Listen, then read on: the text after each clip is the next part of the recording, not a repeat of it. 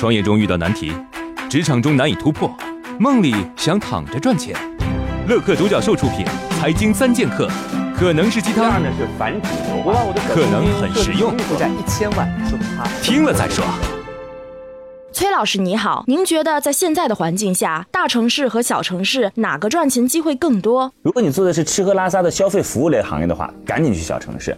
大城市的房价太高了，大家的钱都用来买房子，根本没有票子用在吃喝拉撒上。这三年，小城市的人均可支配收入增长速度比大城市高了百分之二十七，这也就是所谓的三四线城市的消费升级。所以，做赚钱的生意，赶紧去小城市。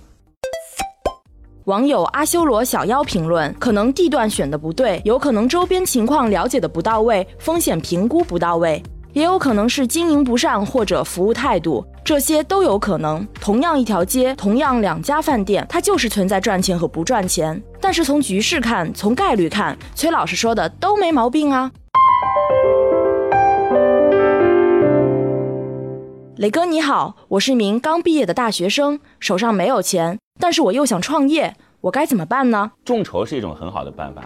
第一呢是不要超过一百个人，这个是法律红线。最好呢是二十到五十人，人少比较好管理。第二呢是找认识但不熟悉的人，你会发现啊，熟悉的人对你的项目支持度最低。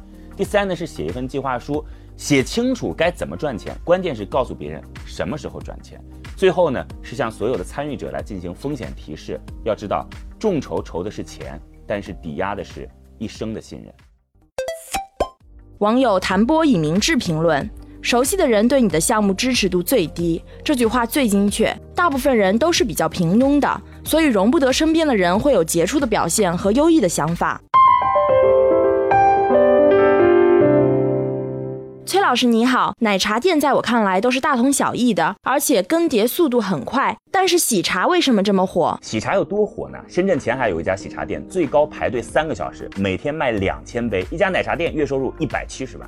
那为什么喜茶能这么火呢？我总结有三点：第一是仪式感，过去的奶茶店都是在街边二十平方米左右，但是喜茶把奶茶店开在了商场，面积超过一百平方米，非常注重装修。同样一杯奶茶附加的消费体验完全不一样。第二是高颜值。喜茶不仅好喝，更好看。喜茶的一个杯子成本是两块钱左右，是过去奶茶杯子的五到八倍。对于消费类的产品，包装有的时候比产品本身更重要。第三是找准了价格区间，普通奶茶店的价格大概是在十到二十块钱左右，星巴克的价格是在三十块钱左右，喜茶的价格定位在了二十到三十块钱之间，尽量的避免了对手的竞争。在这里呢，有个消息要告诉大家，来参加我们节目的投资机构，每周都会有一次线上的项目指导，为大家来进行项目梳理，帮助你来解决创业过程中遇到的难题。